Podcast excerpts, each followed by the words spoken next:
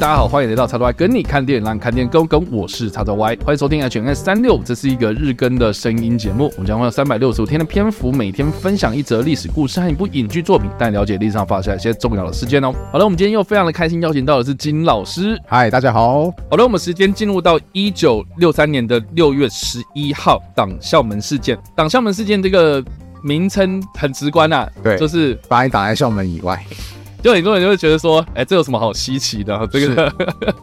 这个实际上呢，其实是牵扯到就是美国种族的问题啦。嗯，那这件事情是发生在什么时候呢？就是一九六三年的六月十一号呢。到底是什么内容呢？就是阿拉巴马大学的这个新生报道日啊，就是在这一天举行啊。啊，当时呢，呃，有三个成功申请入学的非裔的学生哦，其中的两位学生呢。在联邦法警的陪同之下呢，进入到学校的礼堂，要准备进行报到啊，但是被当时的阿拉巴马州的州长华莱士所阻挡。那华莱士呢，他在选前一直都主张说种族隔离政策了哈，就是美国他们这个南方自己的有一套这个法律，就是希望说这个黑人呢的受教权其实是要受限的这样子。然后阿拉巴马州这个大学呢，一直以来都没有黑人的学生入学，直到这个时间点呢，终于有。三个学生是黑人的学生呢，这个申请入学到里面准备要去上学的，但是就被这个当时这个阿拉巴马州的州长华莱士所阻挡。那当时华莱士呢，就找来了很多的媒体挡在这个学校的门口外面呢，就是发表他的所谓的声明，然后就是说我要兑现我的一个选前的这个政绩啊，所以我要阻挡你们啊。但是在这个法警啊陪同之下呢，命令这个华莱士让开。然后才让这个两个学生呢进入报道这样子，所以基本上整体的过程是这个样子啊。但是呢，这个党校门事件呢，可以说是这个一九六零年代对于种族议题一个非常非常指标性的一件事情啊。然后你要说华莱士在政治作秀嘛，其实好像也可以呈现的当时。南方的一些政治人物，他们对于这个黑人政策的一些主张啊，其实蛮有趣的。那这件事情其实又可以回溯到，就是一九五四年的五月十七号，因为美国的最高法院他们有裁判一个布朗诉堪萨斯州托比卡市教育委员会案。好，这个就是这个。这个法案，呃，应该说这个案件，这个官司啊，哈，是在最后的决议，就是说，这个公立学校如果采取种族隔离政策的话，其实是违宪的这样子。嗯，所以就意味着呢，呃，美国的南方有很多的公立学校呢，啊，必须停止长久以来他们拒绝黑人学生申请入学的一个惯例，这样子。所以阿拉巴马大学呢，其实也不例外。那阿拉巴马州呢，其实是美国。东南部一个盛产棉花，然后早期靠着这个黑奴，然后发展农业的一个很重要的一个农业州这样子。那在内战时期啊，就是美国南北战争的时候，其实也是南方的一个代表州这样子。那阿拉巴马大学呢，是这个阿拉巴马州的一个公立大学这样子。它成立在一八三一年，所以你就可以知道说，其实算是阿拉巴马州一个非常。有指标性的一个公立学校，而且呢，也是这个美国橄榄球赛的一个强队哦，这个红潮队的母校这样子。那在我们刚刚所说的就是，他被这个确定违宪之后呢，这个阿拉巴马大学呢就开始呢各种理由去拒绝这个黑人学生的入学资格，就包括说。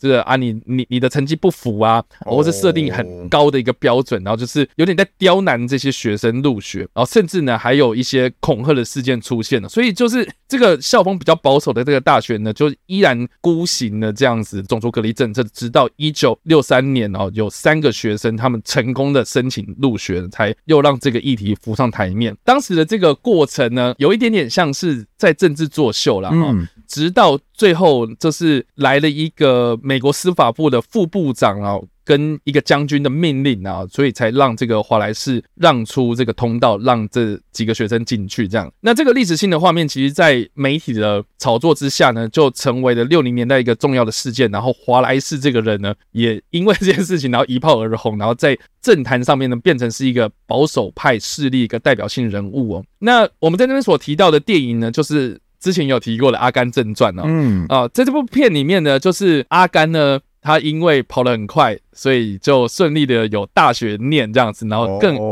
然后刚好就是阿拉巴马大学这样子。然后他在阿拉巴马大学的这个就读期间，然后就发现，哎，有一天我上学的时候，发现说为什么校门口就是有来了那么多人这样，然后他就在那边探头探脑，然后他就问说旁边的人说，哎，发生什么事情？嗯，然后旁边的那个人呢，就直接说黑鬼要。进来我们学校这样子，就是用非常歧视性的语言这样，嗯，说哇，黑鬼竟然要跟我们一起来上学这样子，真的太可恶了这样。然后阿甘就探头探脑的就折折折，然后都折到了这个华莱士的旁边这样。所以在那个画面之中啊，就是有用电脑合成进去这个历史的这个影像之中，所以在当时这个电影的技术其实蛮前卫的，蛮有趣的。就是说这个华莱士后来怎么了呢？啊，就是他在一九六八年，就是党校门事件的后的五年呢、他就脱离了民主党，用独立参选的方式的投入总统的选战。他正面迎击的呢，就是这个当时共和党的。尼克森这样子。哦，我们之前有提过的总统，对，还有民主党的这个汉弗莱，那当然最终就是尼克森获胜嘛，他就输了这场选战，然后直到一九七二年的时候呢，他就有参选民主党的总统候选人的初选，然后遭到暗杀。啊，但是暗杀未遂，就是他保住了一命，嗯，啊，结果呢就让他半身不遂。那更有趣的就是说呢，这发子弹好像就有点改变了他的。思想思路，他在一九七零年代的从代表保守的立场呢，就转为支持民权运动这样子。所以他在一九八二年的时候就再次出任的州长呢，就为这个黑人的权利所发声，然后甚至是他在再次出任州长的时候呢，就有让很多的非裔人士呢加入他的政府组织团队里面，这样，所以其实蛮有趣的一个历史过程，这样子。是，这当中过程当中有多少是会不会是就是他发现啊，整个大环境又已经变了，然后所以我就也跟着一起顺应民情这个样。我觉得。我觉得蛮有可能啦，我觉得他这样看起来就是一个政客啊，就是 你这这是对啊，大环境是什么，我就我就我就是什么，对啊。对啊，蛮有趣的，因为我在当时看《阿甘正传》的时候，看到这一段，其实第一次看的时候，当然就不知道。对，我也不知道他会发生什么事。对，后来我才知道说，哦，原来这件事情真的很重要。嗯，所以在这个时间点发生的，所以分享给大家了。这个事件本身，它就刚刚插完已经解释的很明显，它就是一个表态，双方的意志上表态。一个就是说，哦，我们黑人就是有平等权利，然后另外一个就是，no，你就是没有这个平等权利。对，所以我觉得说。现在看会觉得会很荒谬，想说啊，你不是那个、啊，这不是理所当然吗？但是事实上，真的很多东西它就不是理所当然的，就是那个时代的氛围跟我们现在其实有时候是差很多的。其实描述着就说有色人种。他们在那个时候的差别待遇的东西还真的蛮多，像我印象当中还有另外一部片叫《关键少数》啊，对，他们甚至有说过，就是连厕所他都会有分，说有色人种可以上的厕所跟就是白人可以上的厕所。然后那个女主角就曾经说过，说为什么我一天到晚好像在你眼前消失？就是对她的主管说，为什么我一天到晚你说你找不到我？很简单，因为我现在工作的地方的这栋大楼没有有色人种的厕所，我必须要跑到其他栋大楼我才可以去。去上厕所，所以其实